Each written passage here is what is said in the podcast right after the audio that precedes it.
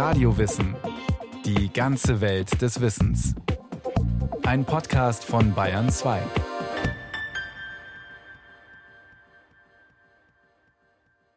Für die antikoloniale Linke war er eine Ikone. Franz Fanon, Schriftsteller und Psychiater, analysierte die Mechanismen von Rassismus und Kolonialismus. Seine Gegner warfen ihm Gewaltverherrlichung vor.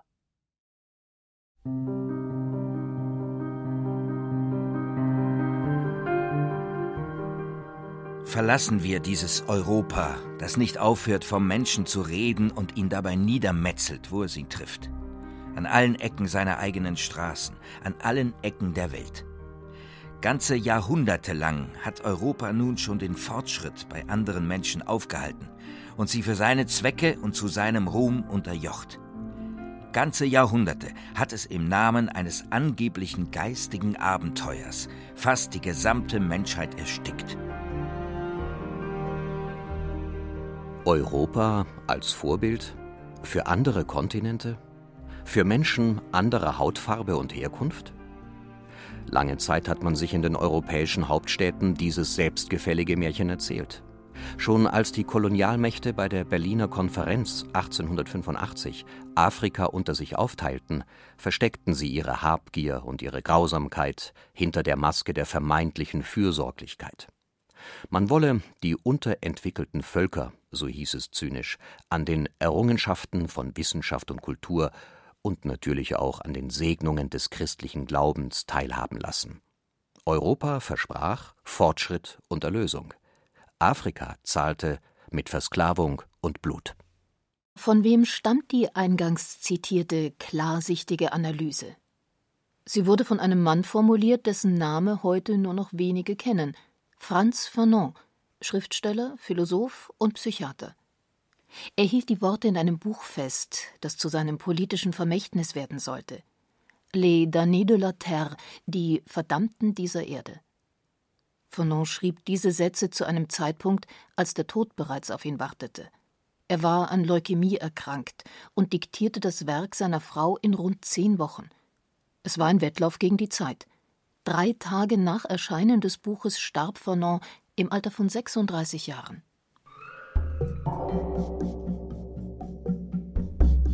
In Zeiten, in denen auch in Deutschland Revolution in der Luft lag, war Franz Fanon alles andere als ein Unbekannter. Der 1925 auf Martinique geborene Schriftsteller zählt zum Kreis jener Denker aus der nicht-europäischen Welt, die Aufmerksamkeit erregten, weil sie neue Stimmen, eine neue Radikalität und letztendlich auch Authentizität in die Debatte um die Befreiung vom Kolonialismus brachten. Allerdings ließ sich Fanon nicht ohne weiteres in den Kanon der sonstigen Revolutionshelden einreihen. Professor Andreas Eckert, Historiker und Spezialist für die Geschichte Afrikas an der Berliner Humboldt-Universität. Es gibt sozusagen diese ganzen Ikonisierungen bestimmter Figuren in der sogenannten Dritten Welt von Che Guevara über Ho Chi Minh, auch Mao Zedong, aber natürlich eben auch Fanon. Aber Fanon war da auf einer anderen Ebene. Im Unterschied zu Che Guevara hat man Fanon auch nie mit einem Maschinengewehr gesehen. Das war eben keiner, der Dschungelkampf erprobt war, sondern es war jemand, der bestimmte Haltungen und Gefühle eben in eine Sprache und in Worte gefasst hat, die doch einen sehr großen Widerhall gefunden hat. Fanon wurde zum vielzitierten Denker linker Befreiungsbewegungen. Die 68er lasen ihn, aber auch eher bürgerliche Intellektuelle wie die Philosophin Hannah Arendt. Allerdings mit völlig unterschiedlichem Ergebnis – für die einen war Fanon ein kühner Vordenker schwarzer Emanzipation, für manche sogar ein idealistischer Verfechter humanistischer Werte. Andere dagegen sahen und sehen in ihm einen hasserfüllten Gewaltprediger, einen radikalen Utopisten, für den ein Menschenleben wenig gezählt habe. Abgesehen davon, dass manche dieser Einschätzungen vielleicht mehr über das Weltbild des Rezensenten als über Fanon selbst aussagen, der Autor ließ sich auch nicht so einfach festlegen. Er sah die Welt keineswegs nur durch die Brille des Revolutionstheoretikers. Im französischen Lyon hatte Fanon Philosophie und Medizin studiert. Er setzte sich mit den deutschen Denkern Nietzsche, Hegel und Jaspers auseinander, war von dem französischen Philosophen und Phänomenologen Merleau-Ponty stark beeinflusst und pflegte einen regen Gedankenaustausch mit dem Existenzialisten Sartre. Aber er las auch die klassischen Autoren der Psychoanalyse, wie Freud, Jung und Adler, und wählte den Beruf des Psychiaters.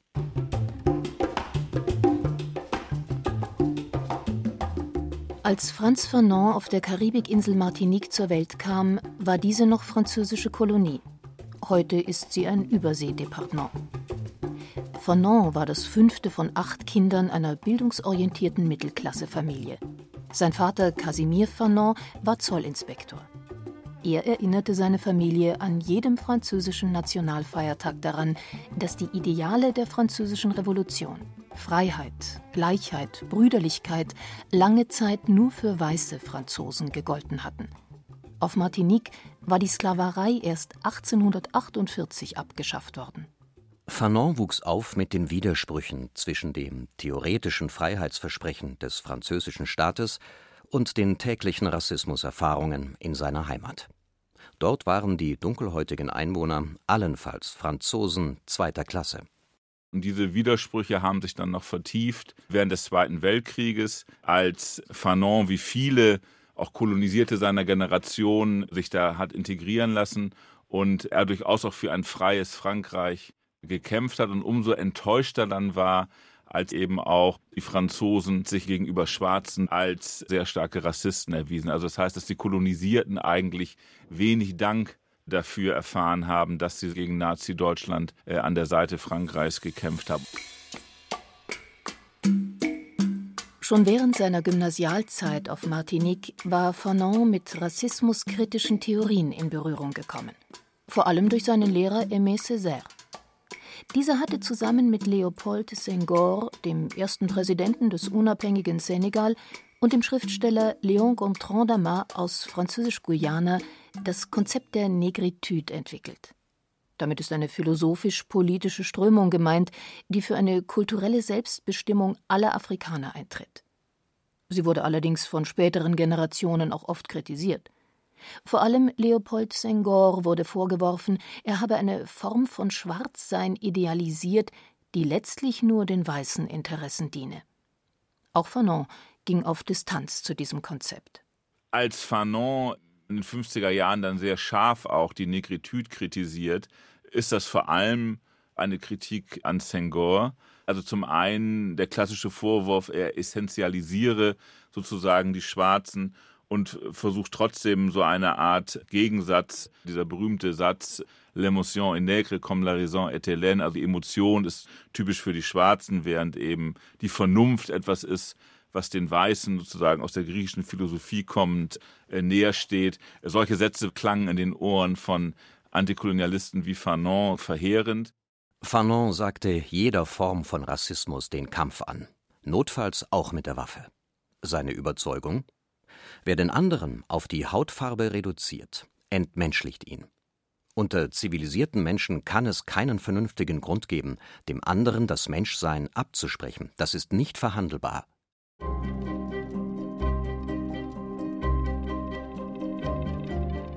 Der Autor Fanon analysiert die miteinander verknüpften Mechanismen von Kolonialismus und Rassismus mit dem tiefen psychologischen Blick des Psychiaters.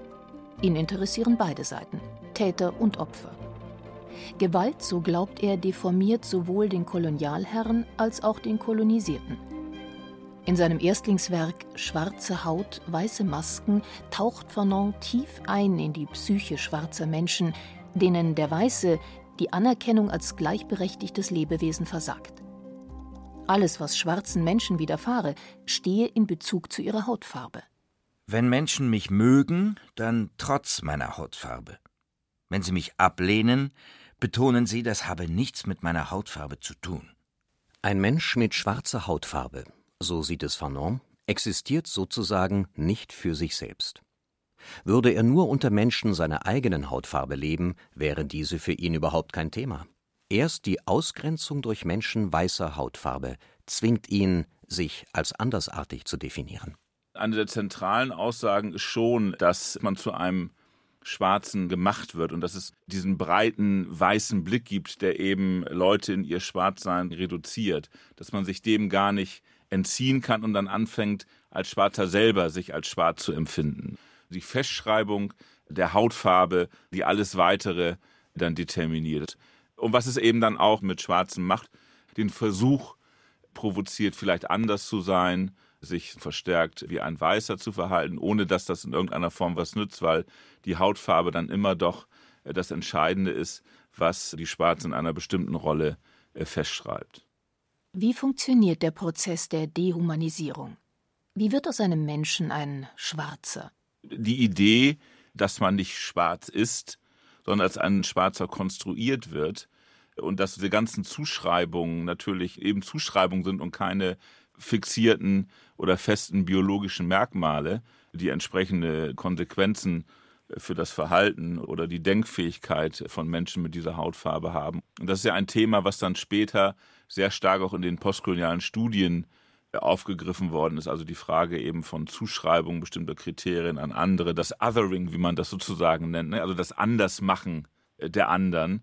Der Gedanke einer verhängnisvollen Wechselwirkung zwischen einem Menschen, der sich selbst als Subjekt setzt, und einen anderen zum Objekt macht, zu etwas, das für ihn in einer bestimmten Weise existiert, findet sich auch bei dem Philosophen Jean-Paul Sartre. Zu einem beinahe schon geflügelten Wort wurde seine Feststellung im Theaterstück Geschlossene Gesellschaft Die Hölle, das sind immer die anderen. Zwar betont Fanon, schwarze Haut, weiße Masken sei eine Art klinische Studie, in der es vor allem um die zeitgeschichtliche Situation der Menschen auf den französischen Antillen gehe. Dennoch formuliert er seine Analyse mit einem gewissen generellen Gültigkeitsanspruch. Wir haben nichts Geringeres vor, als den farbigen Menschen von sich selbst zu befreien. Jede Verzerrung des Blicks auf den Menschen aufgrund seiner Hautfarbe ist abzulehnen. Für uns ist derjenige, der die Schwarzen vergöttert, ebenso krank wie derjenige, der sie verabscheut. Umgekehrt ist der Schwarze, der seine Rasse weiß machen will, ebenso unglücklich wie derjenige, der den Hass auf die Weißen predigt. Schwarze wie Weiße sind komplementär neurotisch, sofern sie sich in erster Linie über ihre Hautfarbe definieren. Der Weiße ist in seine Weisheit eingesperrt, der Schwarze in seine Schwarzheit. Rassismus ist für den Psychiater Fanon eine psychische Krankheit, aber nicht ausschließlich. Sie ist auch eine gesellschaftliche Krankheit. Daher kann ihre Heilung nicht individuell, sondern nur kollektiv erfolgen. Die Gesellschaft muss sich immunisieren gegenüber dem Virus rassistischer Strukturen. Gleichzeitig muss aber auch der Einzelne seine Psyche von Deformierungen befreien.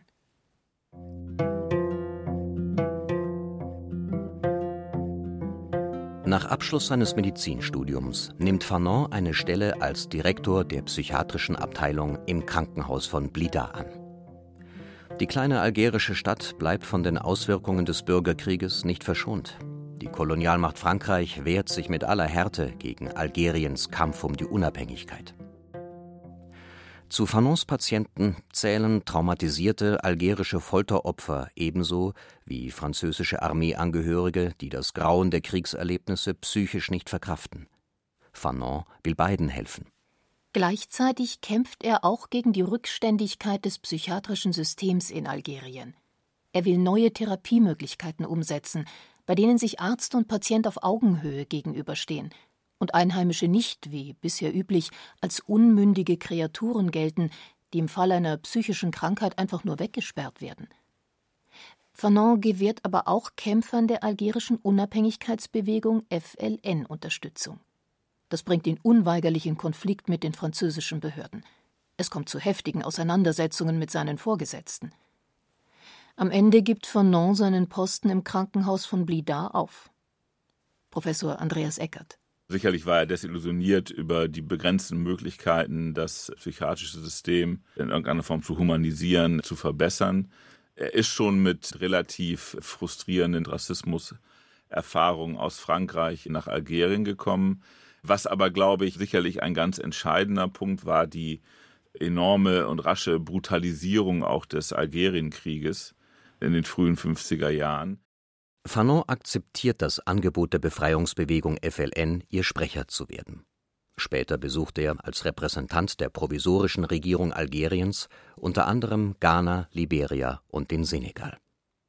Er hofft auf eine gesamtafrikanische Strategie, und eine echte Unabhängigkeit aller afrikanischen Staaten. Für ihn ist aus der Theorie Praxis geworden. Wie kann sich ein unterdrücktes Volk wehren? Welche Mittel sind legitim? Hat nicht jedes Volk das Recht, für seine Freiheit zu kämpfen? Muss der Versklavte nicht sogar den Sklavenhalter töten, wenn er Herr über sein eigenes Leben sein will? In diesem Sinn, so glaubt der Psychiater Fanon, hat Gewalt auch eine befreiende Dimension. In Die Verdammten dieser Erde schreibt er Gewalt ist eine reinigende Kraft. Sie befreit den Kolonisierten von seinem Minderwertigkeitskomplex und seiner Passivität. Sie macht ihn furchtlos und stellt seine Selbstachtung wieder her. Es ist Fanons Verhältnis zur Gewalt, das ihn zu einem höchst umstrittenen Autor macht. Die Philosophin Hannah Arendt wirft ihm sogar vor, Gewalt um ihrer selbst willen zu verherrlichen und einen tiefen Hass auf die Gesellschaft zu empfinden. Ist Fanon tatsächlich der irrationale Gewalttheoretiker, von dem Arendt 1970 in ihrem Essay On Violence spricht? Zumindest wird er künftig stets dafür verantwortlich gemacht werden, wenn irgendwo auf dem Globus gewalttätige Rassenunruhen ausbrechen. Revolutionäre von Rudi Dutschke bis zu den Black Panther in den USA berufen sich auf ihn. Fanons flammende Anklage gegen rassistisch motivierte Unterdrückung ist vor Umdeutungen und Missbrauch nicht geschützt. Doch Gewalt als bloße Willkür hat er niemals gerechtfertigt. Er war allerdings dagegen, Unterdrückten das Recht auf Widerstand mit der Waffe abzusprechen und dies auch noch mit dem Verweis auf die Menschenrechte der Unterdrücker zu begründen. All jenen, die das Opfer im Namen der Menschlichkeit auffordern, bei seiner Gegenwehr auf Gewalt zu verzichten, hätte Fanon vermutlich geantwortet die Erfahrungen, die sozusagen Kolonisierte gemacht haben, die Erfahrung der Gewalt und so weiter, da kann man uns jetzt nicht mit irgendwelchen Menschenrechtsideen kommen. Und wenn überhaupt, ist die Menschenrechtsidee eine Idee, die die Europäer nun beständig vergewaltigt haben und noch vergewaltigen, auch nach der entsprechenden Erklärung der Vereinten Nationen. Von daher glaube ich, ist Gewalt natürlich schon ein zentrales Argument, vor allem in die Verdammten dieser Erde, aber es ist eben schwierig, das Buch allein darauf zu reduzieren. Und das ist ja genau geschehen. Und ein deutscher Publizist, Lothar Bayer, hat ja mal spöttisch gesagt, wahrscheinlich haben die Leute immer nur das Vorwort von Jean-Paul Sartre zu dem Buch gelesen, das sehr viel gewaltbesoffener war als tatsächlich dann der Text äh, von Fanon. Im Rahmen der postkolonialen Studien werden Fanons Thesen heute wieder neu diskutiert. Auch Agil Mbembe, Historiker und Philosoph aus Kamerun, bezieht sich darauf. Für Mbembe, der heute in Südafrika und den USA lehrt und aktuelle Nachwirkungen des Kolonialismus analysiert, ist Fanon keineswegs überholt. In vielen afrikanischen Staaten wirke das Erbe des Rassismus weiter. When we look at the history of Africa, wenn wir uns die Geschichte Afrikas ansehen, alles, die sozialen, politischen, die religiösen Gemeinschaften wurden durch die Rassentrennung geprägt. Wir kannten diese Abgrenzungen nicht. Religionen, Handel, Währungen, Grenzen sind eine koloniale Einrichtung. Wir müssen die kolonialen Grenzen abschaffen. Nicht nur der einzelne Schwarze, sondern ganz Afrika wurde in der Vergangenheit von westlichen Denkern auf ein Klischee reduziert. Der Historiker Mbembe, er erhielt 2015 den Geschwister-Scholl-Preis des deutschen Buchhandels, erinnert an den deutschen Philosophen Friedrich Wilhelm Hegel, der Afrika als den geschichtslosen Kontinent bezeichnet hatte. Seit einer sehr langen Zeit galt Afrika was auch immer damit bezeichnet wird, als jener Teil der Welt, der nicht zur Welt gehört. Das poetischste und gleichzeitig zynischste Statement über Afrika stammt von Hegel. Er sagt in seinen Vorlesungen über die Vernunft in der Geschichte, dass Afrika nicht integraler Bestandteil der Weltgeschichte sei, nicht Teil des Weltgeistes. Wer nicht als gleichberechtigter Teil der Welt anerkannt ist, wird als bloßes Ding wahrgenommen, als Sache oder gar Ware. Hier treffen sich Rassismus und Kapitalismus. Der Geist des Kapitalismus, so Mbembe, ist durch seine Tendenz gekennzeichnet, alle Geschöpfe zu verdinglichen. Grausamste Konsequenz dieser Haltung war die Sklaverei. Es waren Menschen afrikanischer Herkunft, die diesem Prozess unterworfen wurden. Sie wurden zu Dingen gemacht, die man auf dem Markt kaufen und verkaufen konnte. Afrika steht nach Ansicht des Historikers auch heute wieder im Fokus des Kapitalismus. Dieser wolle sich den Kontinent als letzte globale Großregion endgültig einverleiben. Wenn Sie heute mit Menschen zusammenarbeiten, die wirklich mit sehr großen Summen arbeiten, Pensionsfondsverwalter, Hedgefondsmanager, Investmentbanker etc., werden Ihnen diese erzählen, dass der Kontinent die letzte Grenze für den Kapitalismus darstellt. They will tell you that the continent, for instance, is the last frontier of capitalism.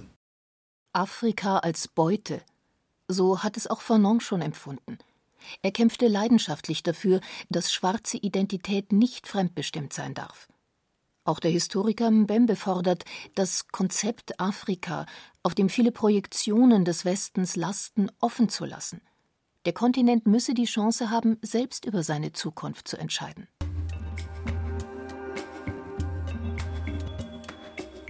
Ironie der Geschichte der Revolutionstheoretiker Fanon, der im Visier diverser Geheimdienste war, muss als Todkranker die Hilfe der CIA in Anspruch nehmen. Sie organisiert geräuschlos die Einreise des leukämiekranken Systemkritikers in den US-Bundesstaat Maryland. Das dortige Krankenhaus in Bethesda gilt zu diesem Zeitpunkt als führend in der Leukämieforschung. Sowjetische Ärzte, die nichts mehr für Fanon tun können, haben ihm dringend geraten, sich hier behandeln zu lassen. Gerüchten zufolge wird Fanon zunächst isoliert und von der CIA befragt, bevor seine Familie zu ihm darf. Fanon ist in zweiter Ehe mit der Französin Marie-Joseph Dublé verheiratet. Sie besucht ihren Mann zusammen mit dem fünfjährigen Sohn Olivier am Krankenbett. Doch die Behandlung bleibt erfolglos. Am 6. Dezember 1961 stirbt Fanon. Seine Witwe wird Jahre später den Freitod wählen. Fanons Ideen aber leben weiter, bis heute. Zwar sind seine Texte vom Zeitgeist durchtränkt, zwar wirkt seine Sprache oft pathetisch, doch noch immer verfügt sie über eine poetisch beschwörende Kraft. Kann man, soll man Fanon auch heute noch lesen? Ich glaube schon, dass Fanon weiterhin relevant ist. Für viele Menschen überall auf der Welt ist Gewalt eine alltägliche Realität. Die Tatsache, dass ein Großteil der Menschheit von den meisten Dingen abgeschnitten ist und weiterhin marginalisiert oder ausgebeutet wird, hat eine sehr große Aktualität. Ehrlich gesagt nimmt die Zahl der Verdammten dieser Erde nicht ab, sondern zu. Sie hörten Franz Fanon, Vordenker des antikolonialen Befreiungskampfes von Gerda Kuhn. Es sprachen Julia Fischer, Armin Berger und Stefan Merki. Ton und Technik Adele Kurzil. Regie Sabine Kienhöfer. Eine Sendung von Radio Wissen.